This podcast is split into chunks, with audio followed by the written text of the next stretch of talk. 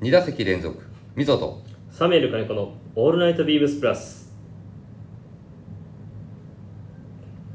えー正直に話します、はいえ2本撮りですね衣装衣装交換してません ねはいもうそのまま2本撮り ですそのはいこんばんはみぞです、サメル金子です、えー6月のなので今日が木曜日になってますよはい15 5日日はい6月の15日木曜日深夜1時となりましたははいい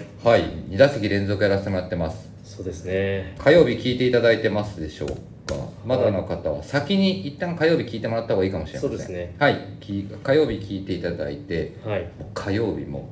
もうスペリーの話山ほど話してますいや本当においおいおいちょっと最初はねドラマとアニメの話で盛り上がり、はい半分その話じゃないかっていうなのでラスト5分ぐらいでいいですね、はい、2打席連続、はい大谷君が、今日ね2打席連続じゃないですけど、はい、ね1日2本は1日2本打ちましたねもうまたまだシーズンがまだまだあるとは思うけど、まだはもうすでにねホームランもうそうですね今争いみたいな感じになってますけど、はいヤンキースジャッジとはいジャッジが今19本大谷さん20本おこのままいくと47本から50本ペース大谷さんいそれどうなの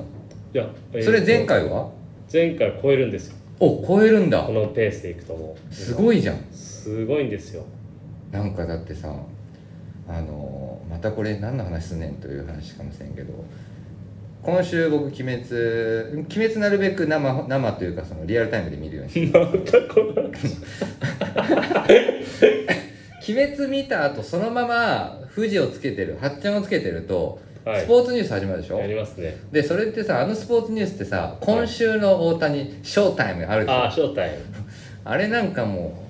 うもうよくわけわかんない記録をもそううですね記録記録記録でしょ拾いますからね記録をすごいんですねじゃあも本う当に今回もホームラン競争出るんじゃないですか行ってもらえれば、はいまあ、ジャッジがえジャッジ多分怪我してないなんか怪我故障者リスト云々になんか入るとか入んないとかっていうメールか LINE を見たような気がしますけどえまあ引き続きーそうですねね、はいでも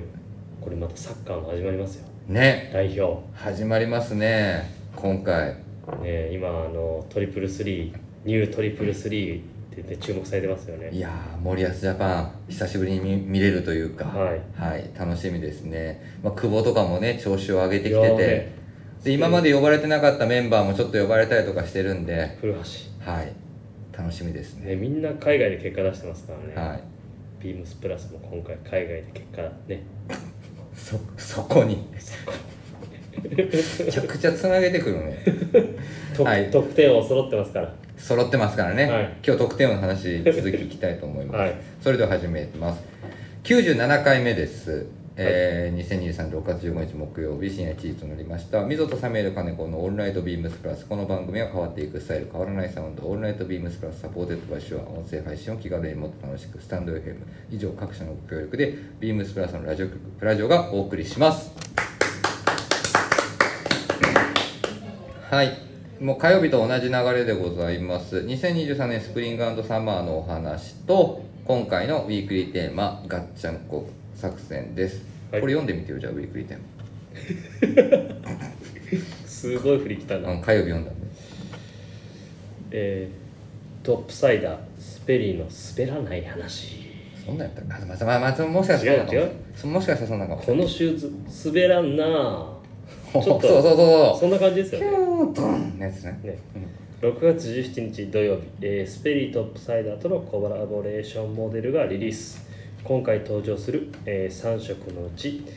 あなたが選びたい色はズバリどの色ですか、えーもちろん今回お送りするお話は全て実話であるはい。とはいというところで、滑らない話、おも持ってきました。おいけるかなこれ滑ったらもうマジでもうこの人やっぱ面白くない楽園押されるやつやんこのラジオでいやあとねやっぱりね関西の人はやめろやめろやめろやめろこれあるあるですかやめろやめろやめあろのビームスあるあるでやめろお前あとでもあれか何お前おもろおもろなんなんでしたっけ関西でおもろないなおもろないなーっていう先 輩がちょっとねあの違うところにまた行っちゃいました行っちゃいましたもんねはい、あのちょっとうまく話せるかですけどあのまあ、僕ら売り場売り場というか現場にいた時ですね、お店にいた時僕関西にいた時なんですけどビームスの梅田、えっ、と今現ストリート梅田っていうお店いましたもうねアホほど忙しいお店だったんですよ、はいはいそうですねもうありがたいことにたくさんたくさんお客さんが来てくれるお店でしたあのヘップ5の1階と地下1階かなはいで中2階に、えー、とあるお店で、まあ、比較的広いお店だったんですよ、まあ、俗に複合店舗って言われるお店で、はいまあ、メンズのカジュアルと,、えー、と獣医療ビームセーフとかブリーダーがあるお店の携帯で、でもう本当にねめちゃくちゃあのー忙しいお店でしたもう土日も含めてクリスマスし、はいギフトシーズンとかもう本当に多くのお客さん来てくれたんですよっていうのはなんでかってやっぱまだあのねルクアとかはいなかなかまあそこにいなかったあのお店が少なかったっていうのがあって、はいはいでその時のセールの時ですね、はいあのもうね入場制限ガンガンありありすぎたんですうよね、んありましたね昔もうもう入場制限ガンガンあって、はいでもうお店のメンバーとかももういろいろみんなで役目決めて、はい はいで普段はしてないんですけどなんか警察官みたいなあの印鑑みたいなのつけて懐ピーって喋ってかしいこっち今人いません、はいはいはいはいこっち今はもう在庫がないです、はい在庫出しお願いしますはいはい懐かしいですねなんかまあそういうそういうのがあったんですよはいで、えっとそのタイミングでえっ、と一旦あのもうお店の中ももう大盛り上がりはいで音楽もガンガンはいで今はもうほとんどないと思うんだけど昔のさセールってさもう声枯れるぐらいさあそうで「すねいらっしゃいませ」とそうかですね「あれだした」みたいな、はいもう魚屋ばりのさ言ってまし「たねもういらっしゃいませ」ってもうみんなはいなんか勢い、まあ、祭りを楽しむかのようそうですにねしんどかったけど、祭りを楽しむかのように「もういらっしゃいませ」のオンパレードはいでちゃんともう声みんな出してて特に若い子たちとかさアルバイト、まあ、僕ら多分その当時若い世代ですよ、はいはいもう1日目2日目終わったら本当にカラオケ行ったのかっていうぐらい声ガラガラになって、 はい2日目とか3日のセールで「お前は全然声出てないじゃねえか」って ねまあ言われながらやってたんですけどもうその時ですよ梅田のお店の時でも声出しっていうのあったじゃんはいありますね入り口で。はそのいらっしゃいませとかいうの。で、そのやってたアルバイトの子はですね、あのずーっともういらっしゃいませ、いらっしゃいませ、ずーっと言ってめちゃくちゃ頑張ってくれてたのいよ。はいで、じゃあ休憩行こうっつって。はいで、休憩行って、で、近くにちょうどセブンイレブンがあったのね。はいでセブンイレブン入って、お昼食べたいから、なんか、なんか買おうかって、飲み物買おうかっつってはい入った時に、ウィーンって開いたら、まあ、店員店員さんが「いらっしゃいませ」って言うじゃん、はいそいつのままつられて「いらっしゃいませ!」って大きい声でコンビニの 中であのし話しちゃったっていう話ですダーンいやー面白いこれどうやって進めん これこれこれどうやって進めんマジでこのはいこれ滑らないですねこれ滑らないですよあの、はいビームスセールあるある滑らないですねはい、ねあのなのでこの回きあ金曜日の山田兄弟も滑らない話あ関西ね あるよ関西もう二人だからもあの二人だってもう関西じゃうはいんもう関西あるあるの滑らない話あるはずなんでもうあと今週土曜日グラマラス藤井部長がはい毎週の生放送 なんで月一の恒例生放送なんでリアル滑らない話ですかあのレッドホード桑田さんと滑らない話対決滑りまくり そうですねあとは日曜日にもしかするともう滑り滑りを 滑りを長尾がやばいですねそれアイススケーター長尾がここで登場するかいないかなんで関西の人と本当ねみんなす滑らないこう話をしたがるのかいやーでもよくやってましたねみでんなもはでもこう考え考えると本当にい関西の人多いですねいやだから関西の人って結局オチをつけたがるんだよねはいだからそのオチをつけるタイミングにちょっとだけ一笑い二笑い持ってくっていうのがなんかポイントなんだろうねい今落ちてたんですかいや今のはもうガーンと落ちてる ガーンってもうガーンとしてましたね、そうはい、でも大輔ばりのねもうここ今ラジオの収録中出してたけどもう大輔ばりのもうあのジェスチャーを入れながらやってたんでもうか、ね、あのサミーさんは大笑いをしてましたはいではまいあいやいやでは参りますね、はいえーっ、と今週の、えー、と滑滑らない話じゃない滑りの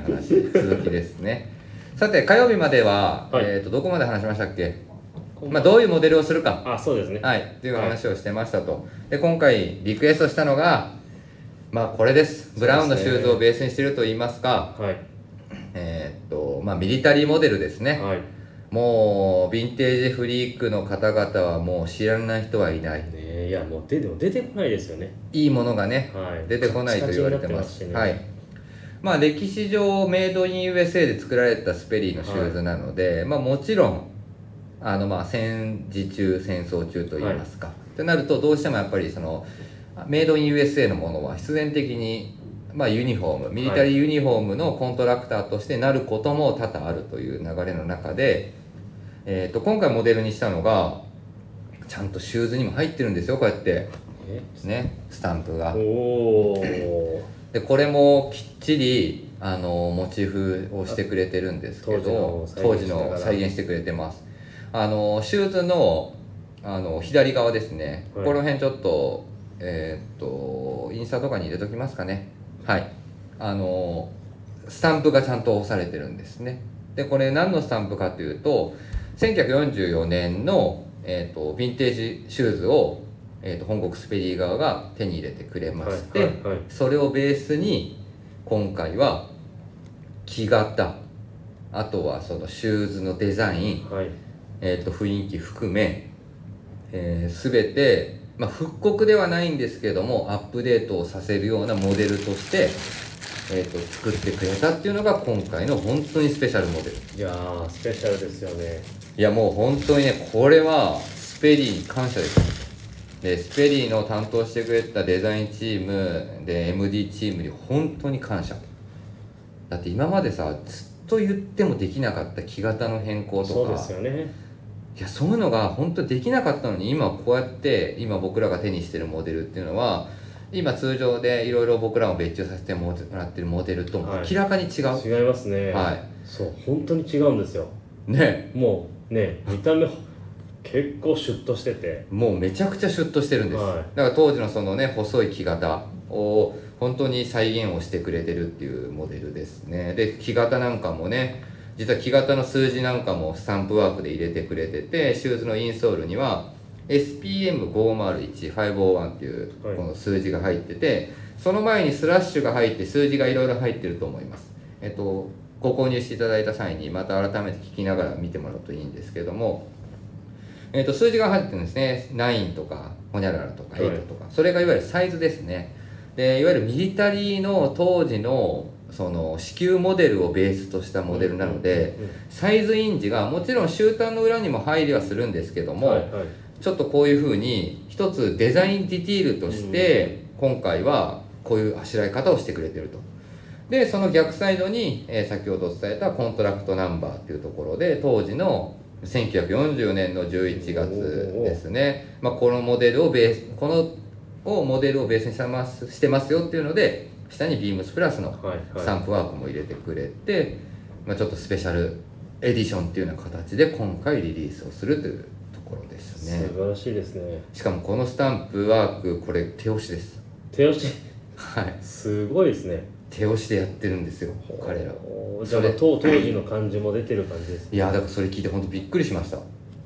ここまでやってくれるみたいなまあそういったところをね一つやってくれながらあとはもうね分かりやすいところでいくとインソールですねいやかっこいいですねこれはい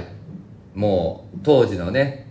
USA ラバーはいはい、あの USA ラバーってアメリカのゴム会社が要はそのソールを支給してますよとはいいうところをやってくれてたんですけどそのままだとやっぱどうしてもあの今の表記と引っかかっちゃうんですねうんメイドイン USA ホニャララとか、はいはいはいそういう感じになっちゃうので、まあ、今回はそのデザイン・イン・ザ・ USA で1944年の、えー、とデッセンバー11っていうこの11月この発売されたモデルをベースにしてますよっていうような文字を入れてくれたりとか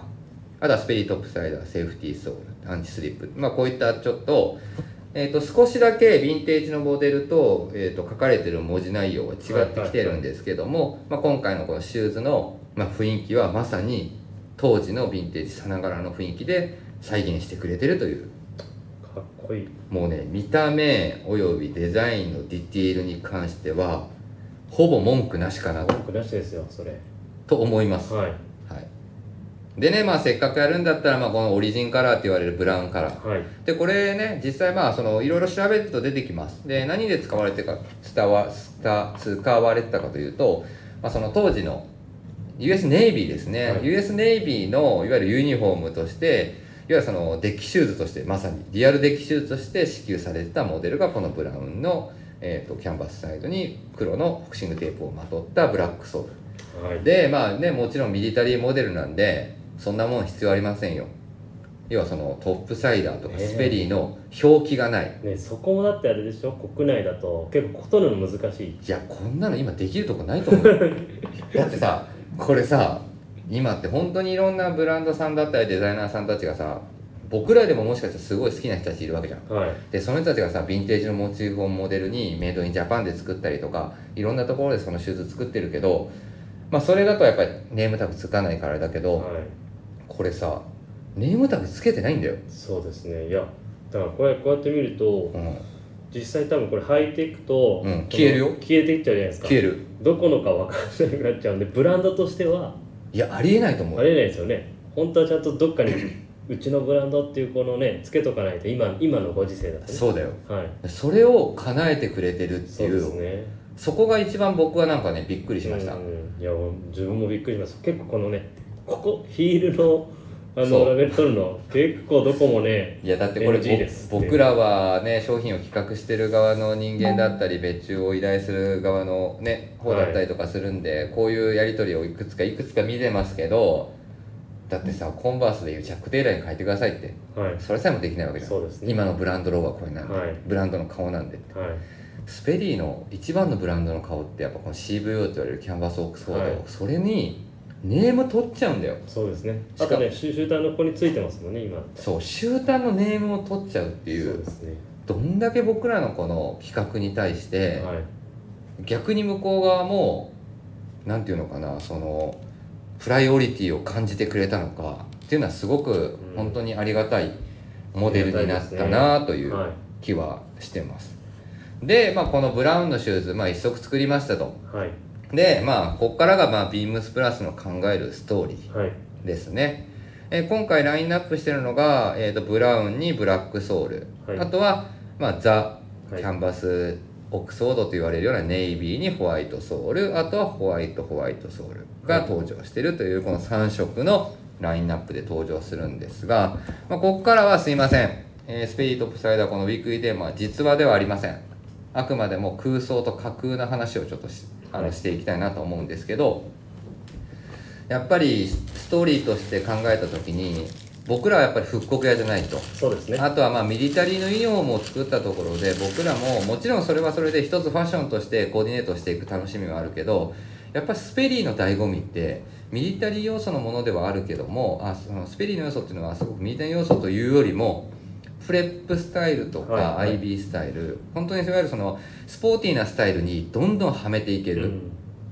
ビームスプラス原宿っぽいスタイルもあり良きだし有楽町のスタイルなんかももっと良きだし、はいなんかそういったところにいろんなはことをはめていけるシューズを作っていかないといけないっていうのでチーム内で話をし、で今回まとめていった結果がじゃあまあオリジンのこのブラウンをやりましょうと。はいでいくつかこういう対戦移行期っていうところを考えた時に、ちょうどいろいろスペリーの広告で出てくるんですよねこれが本当に当時出てたリアルな広告であのね広告文にいやあのやっぱりその出てるんですよ当時もやっぱりある程度スペリーが作ってる広告なんで、はい課題広告の可能性もあるんですけど、えーっと大人気のキャンバスオックスフォードが今現在市場では品切れ中と。はいただし今この戦争中に作ってるシューズこれの生産が終わり次第すぐにまた市場街中におその今まで皆さんが愛してくれてるネイビーホワイトのキャンバスオックスフォードが店頭に戻りますよっていう広告が入ってるのよおおそうなんですそうそれは戦時中の話でね、はいはいはいでその広告を見た時にあだったらこういう解釈はありかもなっていうのでいち早くこの、えー、とタウンユース用をスペリー側がもうどうしてもいろんな大反響の声を踏まえて作ったんですよっていう架空のストーリーがこちらです。はいなので、えっと、木型仕様ディティールに関しては全て、まあ、リーバイスでいう対戦モデルって言われるモデはルいはいはいっていうイメージにしました、なのでブラウンを踏襲したスタイルにしてますなので木型も細いでボクシングテープの貼り方も実は同じような深い貼り方をしてる、はいでヒールパッチも作ってないはいはい、はいこれはなんとなくその当時よくある戦時中のものづくりまあ、武士統制ですねはい、武士統制の時代を感じさせて、うんうんうん感じさせてもいいようにちょっとその時代感をうまく僕らの中で想像はしたんですけど、まあ、それを一つ、えー、とストーリーに乗っけてなので今回ネイビーとこのホワイトのタイプに関しても実はもうネームも何もないスタイルで、ただただこれに関してはタウンユース用として作ってるでもソールも何もないからもうソールも結局対戦モデルミータリミルシーブ用と同じソールを使ってるとかはいなんかそういうちょっとあのストーリーを込めて今回ブラウンのオリジナルカラーに対してホワイトとネイビーのタウンユースカラーっていうので3色でラインナップするというもうスペシャルモデルで登場一気に3色登場しますいやーねその当時の資料からのストーリーっていうのではい実話ではないけどそねあったかもしれない話ですからうね、はい本当にだって多分僕らがさ仮にスペリーで働いてたらさやっぱりねアメリカって国が国の中が戦争されてるはなかったからハワイ以外とかはね、はいだからそれだとやっぱり多分そういうふうに作ってたかもしれないもん俺らそうですねもう先にうそうですよね、んうんそだれっ考えるてとだああったかもしれないと思いますけどねいやだからこういうのがあそれがまたねどっかのね歴史上であったりとかするとすごいなんかいい話だな、は滑らない話よりいい話だなっていうね おおー滑らない靴ですからねいやほんとそうなんではすよい、滑らない靴なんで何言っても今日は滑らないっていう ねはいっていうところですね、はいで今回3色のラインナップということですね、はいでまあ今回ですね、まあ、これがまず一つ商品の話なんですけどもまあボックスはい箱もねぜひね皆さんね見てほしい箱も見てほしいねこれ箱も作っちゃったんですもんね箱も作っちゃってます で箱だけね実はねリクエスト通んなかったことが一つあるんですよ何ですかもっとちっちゃいああボロい箱にしたかった昔よくねスそうニーカーのねそう入れあの箱ってちっちゃいですよねちっちゃいの確かに確かにあの箱にしたかったのでそれはできないって言われあそれできないんですねたなんでかっていうとやっぱりそれは今の製造上の問題とクオリティを担保する問題で箱が潰れちゃったものに対してどうこうって話があるみたいであーそれはどうしてもやってあげたいけどできないっていう風になっちゃったんだけど作ってくれたのがこのカビまみれホコリまみれのシューズです シューズボックスいやねこれもね本当にびっくりしましたよ見た時でねこれはね彼らのアイデアなのあそうなんですそねうあの箱に関しては僕はちっちゃくしてくれてたわけあーもうちっちゃくてボロボロでいいからはちいっはちいゃはいくはいしてくれてたんだけどこれは彼らのスペリーのアイデアでへーなんでこういう風にしてるかっていうとこのストーリーを持ってきた時に僕らはタイムスリップしてるとはい当時の当時のイメージ感だから1945年だよね多分はいはいはいは45い年からプラスの世界観でのタイムスリップしたイメージ感での話をしてるとはい彼らは今ものづくりをしてるっていうことがあるからおーだからこういう仕様にしてるのはいね、はいいや彼らのストーリーはじゃあ僕らが企画したモデルが2023年のどこかで見つかったっていうイメージなのああそういうことですねそうデッドストックとして見つかったから箱もカビだらけホコリまみれみたいなイメージになってるっていうの面が白いですねそう今回ねだからねなんて言うんだろうこういう別注ってさ僕らもよくストーリー投げるじゃんはいでストーリー投げたものが思い通りに上がってくるとすごい嬉しいしそれに対して完成したものをもう予想通りだとやっぱありがたいことに僕らも提案しやすいんだけど、これに関してはねあのじ時代感も二軸で考えてるっていうその辺がねあの着地感としてはすごく面白いそういう感じで来ましたかみたいなだからスペリー側はこのシューズを例えばどっかのく、まあ、日本でいう蔵とかはい納屋とかはい倉庫の中から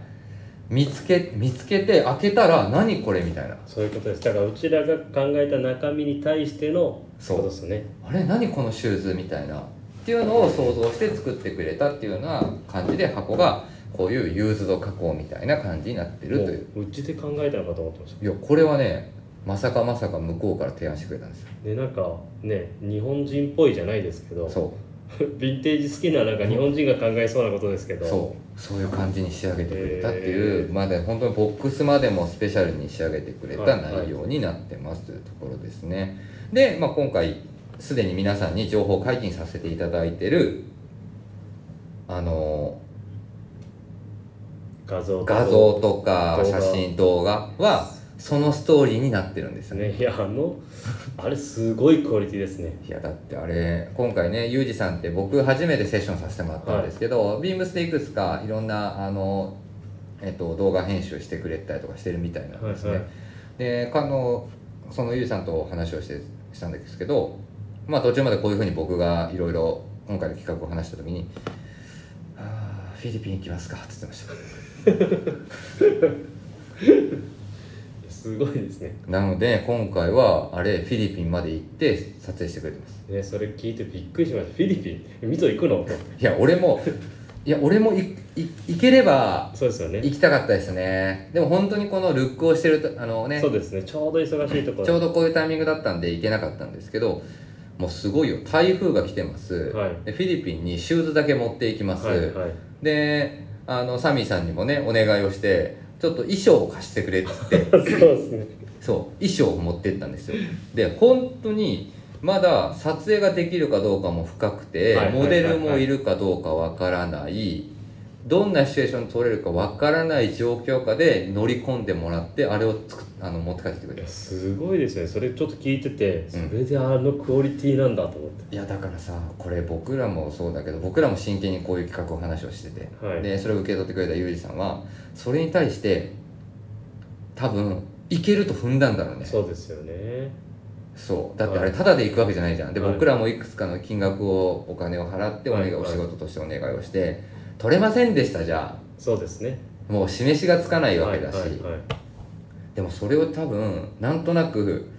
コロナ禍以降行ってないんですよねって言ってるけども今行けんのかなとかって言ってたの本当に このこのタイミングで今行けんのかなとか台風とか大丈夫かなみたいな天候次第ですねみたいな感じのなんかそういうことやりながらで本当に行って帰ってきて、ドンとあれを仕上げてくれたという現地であれ結構組んでるんですもんねキャストもそうだよありえないよねありえないですよでなんとなくイメージ的に今回ははいストーリーとして、まあ、子供たちが宝箱を見つけた設定の中から見つけてあれが出てくるというで今回このシューズにつながってるというなのでまあちょっと同じようなストーリー感で、まあ、若干解釈は違うんですけどこういうちょっとストーリーで今回見る CV を6月17日ビームスプラス先行発売という形になってます、でこれを僕らはパリに持ち込んで、はいはいはい実は6月の23日金曜日、はえー、と夕方の6時から、えー、と場所はパリのセーヌ川で、えー、とデッキパーティーをしますおおパーティーオン・ザ・デッキという、やばいですねそれはい、あの一隻あの船を借りてそこで、まあ、ローンチパーティーをするっていうので、いまあ、いろんなあのビームスプラスのあの洋服を買い物してくれてる海外のバイヤーさんだったりとか、はいまあ、いろんな方々を関呼係者がいっぱい来はらいれてで、すおね呼びしてちょっとパーティーをさせていただくだからパリでは、まあ、販売はないんですけども、まあ、日本ではねもうすでにはいはいビームスプラス原宿有楽町を筆頭に販売はしてるんですけども、まあ、そこではまだあのお披露目という形でその後2024年以降にまあそのここのシューズが欲しいというはいはいあのお店だったりアカウントがあればそこにあの納品されていくっていうことではあるんですけど、基本はもうビームスプラスの完全エクスクルーシブデザインモデルという形で今回リリースができるという流れになってますいやー楽しみだなその、えーパーティーのライブ楽しみだないやいやテレビテレビじゃあの携帯で見るの楽しみだなインスタライブやります時差が何時になってんだってあの大丈夫かな急に時差があのピコンみたいな感じで動き出して怒られなければいいんですけどいやまあで もせっかくだったらねなんか生放送という見てみか、たいですねなんかそういうね雰囲気をお伝えできればいいなと思うんですけど、まあ、もしかしたらね誰も乗船しないっていう可能性 もあります挑戦しないで天候いいといいですけどねいや天候いいといいですね、はいでも雨でも滑らないんであそっか滑らないんでねディレクターも滑らない話、はい、も黙ってるんう、だ、はい、もうとりあえずだからなので今回はもうてパリの展示会だったりとか、はい船の上で全員でみんなでもうあの多国籍滑らない話しよう かなとちなみにはいそのパーティーはみぞはどの色を履いて何着てくんです言いましょうかかはいブラウンブラウン履いてブレザーですおおでしょうねもまあ、えなんかそのドレスコードみたいなそのチーム内では決めてあるんですかうシューズシューズあだシけューズだけシューズだけ履いてきま履きましょうかっていう話なんですけど、はいはいはいでも多分まあ僕はキャプテンでもないし艦長でもないけどまあ艦長的な格好してるでしょうね いいですねまあでもブレザーだろうな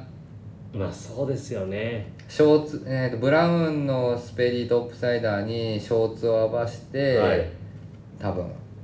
ブレザーブレザーで、まあ、ちょっとインナーは今まだどういう感じに収めようかなっていうのはありますけド中ど、ではい、でしょうねねえそうなるとみんなそういう格好してきますよねだって船の上でやるってなるとある程度結構決まってきまますあよね,、ねちょっとねあのそういったところをできればなとは思ってますけどもはいさてこれ今回のトークテーマがですねこれもうしょうもない問いなんですよあなたが選びたい色はズバリどの色ですかって来てるんですよはいこれこの質問いりますいやーいらないですねこれはこれはいらないですもんねはだから僕221ですねいいやー前職ですねだから221あ221うんブラウンにネイビーにホワイト1でしょうねまあそのぐらいになりますよと思いますはい一旦そうですねさああなたはどの色っていうのはもうこれ選べないですもえでも選べないでしょんはい選べないです選べないです本当にどれも どれもちょうどねこの間そうだルック撮影でもね、使いましたけどそどうなれんですもよいやもう全部出てくるも んそう